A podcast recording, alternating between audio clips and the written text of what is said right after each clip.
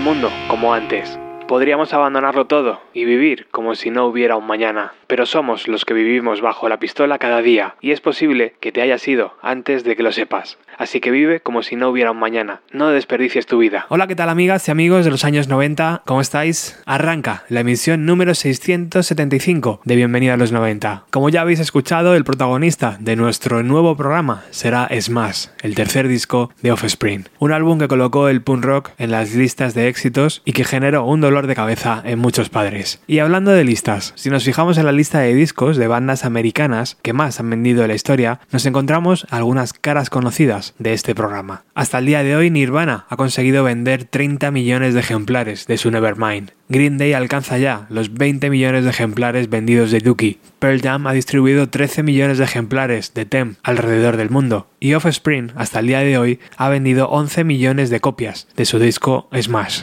Pero ¿sabéis lo más curioso de todo? Que Nirvana, Green Day o Pearl Jam contaban con grandes multinacionales a sus espaldas. Offspring fue la única banda que logró triunfar estando en un sello independiente, Epitaph, creado por Brett Gurevich de Bad Religion. Fue tal el impacto que Brett hipotecó su casa para poder dar abasto y fabricar los millones de copias que la gente le demandaba. El punk rock tomaba el testigo del movimiento grunge en los Estados Unidos y es más, se convertía en el disco que todo el mundo quería tener.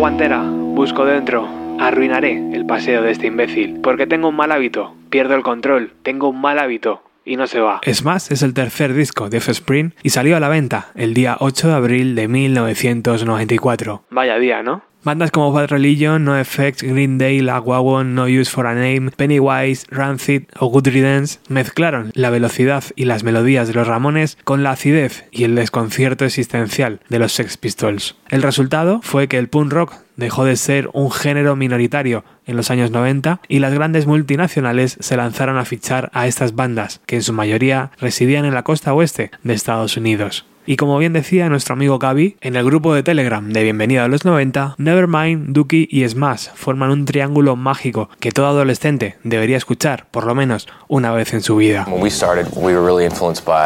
Cuando empezamos, dice Dexter Holland, estábamos muy influenciados por bandas de punk como los Sex Pistols, Ramones, The Clash y también muchos grupos locales como los Dead Kennedys. Pero había otra diferencia significativa entre los discos de Nirvana, Green Day y Offspring. Es más, ya desde su portada intimidaba e infundía respeto. Además, la voz de Dexter Holland es todo lo contrario a la de Kurt Cobain o Billy Joe Armstrong. Canta en un tono que roza el límite tolerable para el oído humano, por no hablar de su doctorado en biología molecular, su empresa de salsas picantes o su licencia para pilotar aviones. Sin embargo, su imagen conectaba a la perfección con nosotros, una generación que ansiaba seguir creyendo en la música como vía de escape.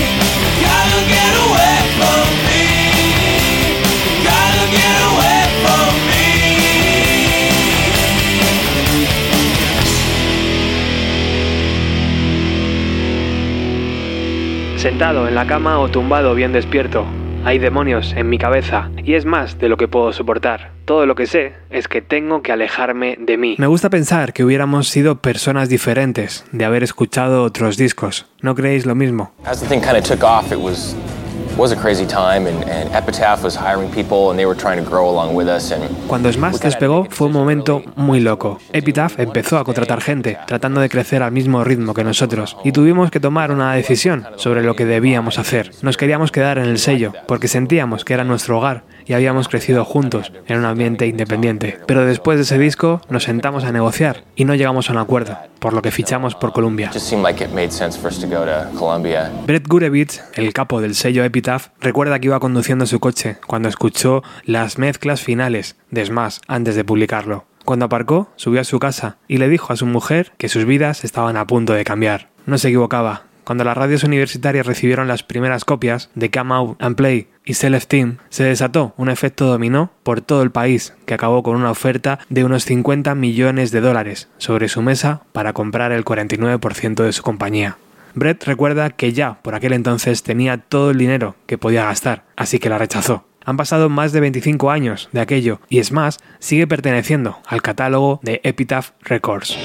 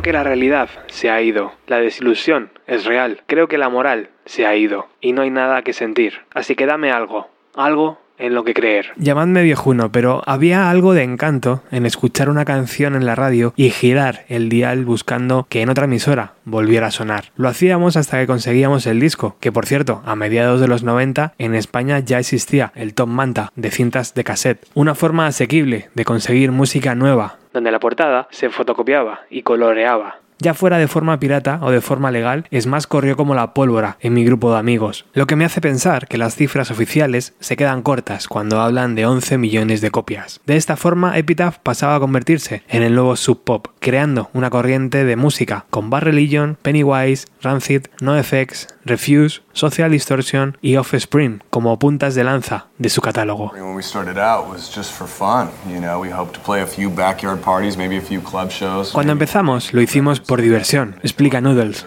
el guitarrista de la banda. Tocábamos en fiestas y en algunos clubs pequeños, con la idea de grabar algún día un disco para tener algo que enseñar a nuestros nietos. Pero bandas como nosotros nunca fuimos comercialmente viables, así que jamás pensamos que podríamos viajar alrededor del mundo y hacer varios discos. Es más, está repleto de himnos que logran fusionar melodías fáciles de cantar con guitarras pesadas y aceleradas. Pero tal vez, entre todas las canciones, Celestine sobresalía como un single clarísimo. El vídeo, según la banda, costó unos 5.000 dólares y fue rodado por Darren Lavitt. En él podemos ver a la banda tocar en una especie de nave con imágenes que se intercalan de una pandilla de adolescentes y vídeos de archivo. Posiblemente uno de los trabajos más económicos que la NTV programó sin cesar en aquel 1994. De nuevo, los inadaptados sociales y los raritos del mundo nos salíamos con la nuestra. Dexter Holland iniciaba el vídeo con una inquietante respiración y luciendo varias camisetas de los Sex Pistols, de los Germs y de Fugitive. Toda una declaración de intenciones. I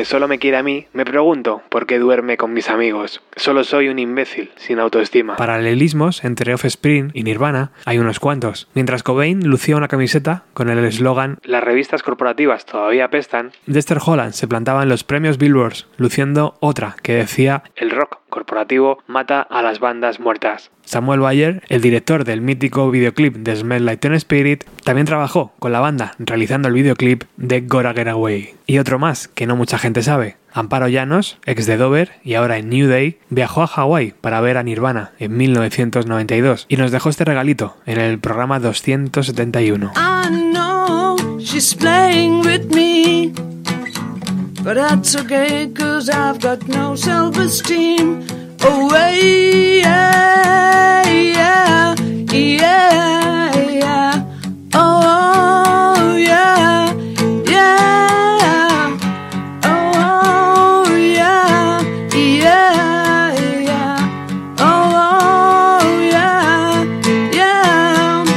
¿No es maravillosa la radio en directo? Os reconozco que la he hecho muchísimo de menos ir al estudio y encontrarme con los invitados, pero es que todavía no podemos relajarnos. El virus sigue aquí. Como toda banda underground, Offspring se planteó la grabación de Smash con un presupuesto muy ajustado. Tanto es así que únicamente acudían a los estudios Track Records cuando estaba libre y así poder pagar menos. El grupo recuerda que su productor, Tom Wilson, estaba obsesionado con que tocaran lo mejor que pudieran y que se grabara lo mejor que se pudiera en ese momento. Para ello, el grupo compró equipo profesional y el resultado salta a la vista en el disco.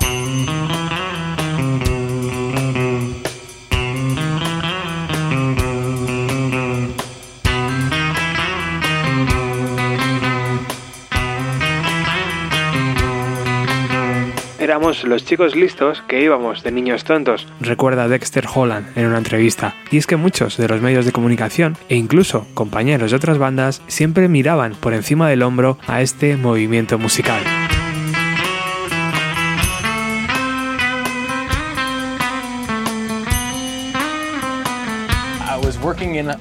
Estaba trabajando en un laboratorio cuando era estudiante. Mi trabajo era cultivar bacterias y para infectarlos con virus hice varios litros de ese líquido y los puse en dos frascos porque no cabían en uno. Lo esterilicé y para ello lo tienes que meter en un horno a presión. Cuando los saqué estaban muy calientes, así que los dejé reposar. Volví como a los 10 minutos y seguían jodidamente calientes. Regresé a la media hora y estaban más calientes todavía, así que me paré a observarlos. Y fue entonces cuando caí. Para enfriarlos tienes que mantenerlos separados.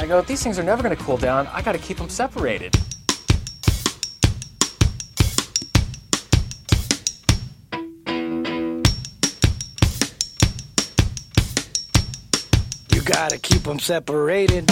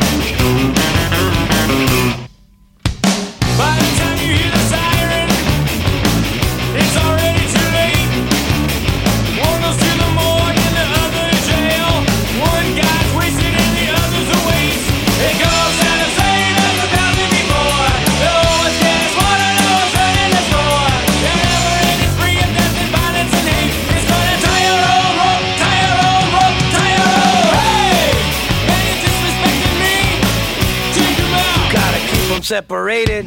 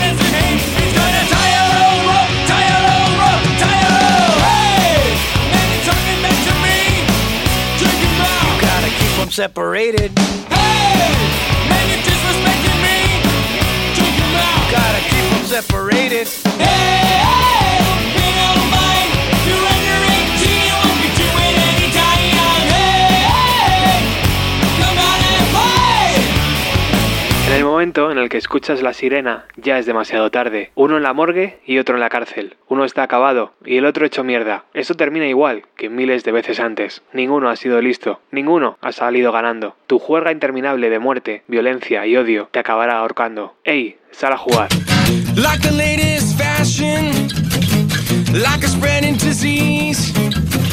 The kids are crapping on the way to the classroom, getting weapons with the greatest of ease.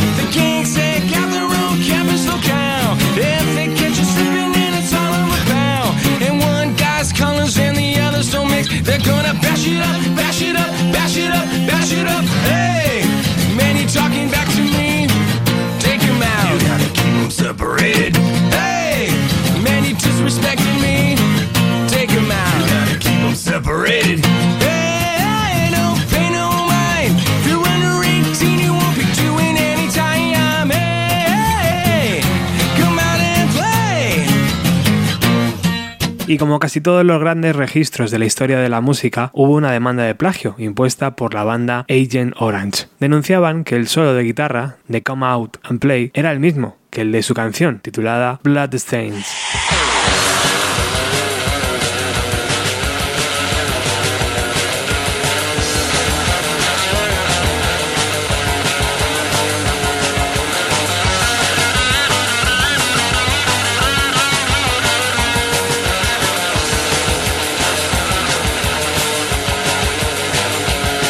Los jueces, tras examinar las canciones, fallaron a favor de Offspring y la cosa quedó ahí. Años después, en un gesto de buena voluntad, yo creo, Offspring realizó una versión de la canción, haciendo que Agent Orange cobraran bastante dinero por los derechos de autor. Y como antes he mencionado, Epitaph sigue teniendo en su catálogo el Smash, y en el año 2014, celebrando los 20 años de su lanzamiento, el sello lo volvió a reeditar, con varias presentaciones en vinilos de colores y una caja que además del vinilo y el CD remasterizado, también incluía un libreto de 24 páginas con fotos y la historia contada por la gente involucrada en el proyecto. Es más, se había hecho gigante. La banda fue capaz de asumir el impacto de tanto éxito y en ningún momento escondió sus ganas de seguir creciendo, fichando por Columbia, gesto que incomodó a la comunidad punk rock.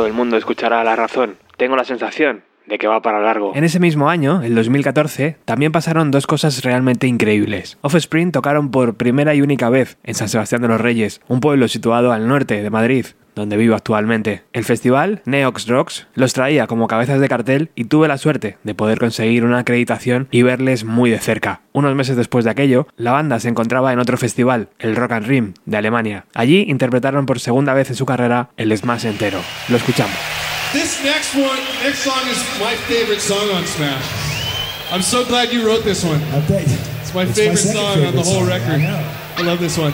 It's Cowboy Powerhead.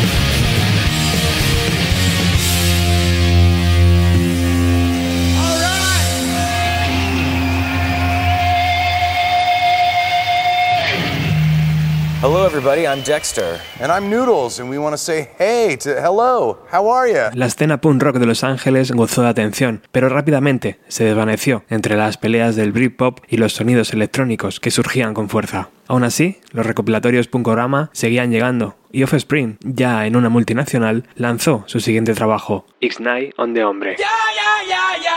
El fenómeno del escape convivía con las oleadas de grupos británicos y peligrosamente, además, nos acercábamos a los últimos años de la década de los 90, cuando todo cambió, para siempre, sin darnos cuenta. Pero es más, por sí mismo creó un caldo de cultivo que muchas bandas posteriores decidieron seguir, incluso a día de hoy. Más de 25 años después, sigue siendo una instantánea perfecta de la generación X, envejeciendo sin perder un ápice de carisma y contundencia. Por cierto, la voz omnipresente en el disco es la de John Mayer, un actor de doblaje contratado por la banda. Muchísimas gracias por escuchar y compartir esta emisión. Y gracias especialmente a Carmen Ventura, Jordi, Rosa Rivas, Infestos, Iván de 61 Garaje, Israel, Tolosen, Raúl Sánchez, Víctor GB, Eduardo Mayordomo, Luis Ignacio, Norberto, Eduardo Vaquerizo, Barón 72, Alejandro Gómez, Anso, Dani, J. Ocio, Rulto, Aitiro Saki, Marcos y los oyentes anónimos. Todos ellos patrocinan este espacio, ya que Bienvenido a los 90 no cuenta con publicidad de marcas. Si tú también quieres convertirte en patrocinador, pulsa el botón azul de iVoox. Por poco más de un euro al mes podrás hacerlo. Por cierto, el otro día recuperé la playlist colaborativa de Spotify,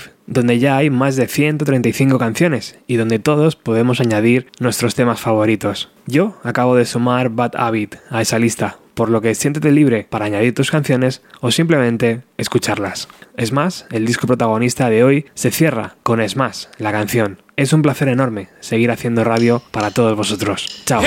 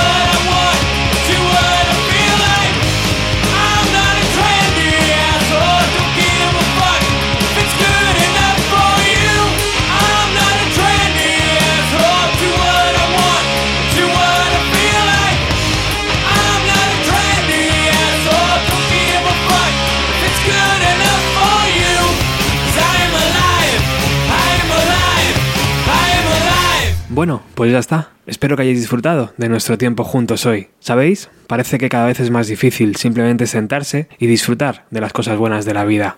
Bueno, pues hasta la próxima. Tata.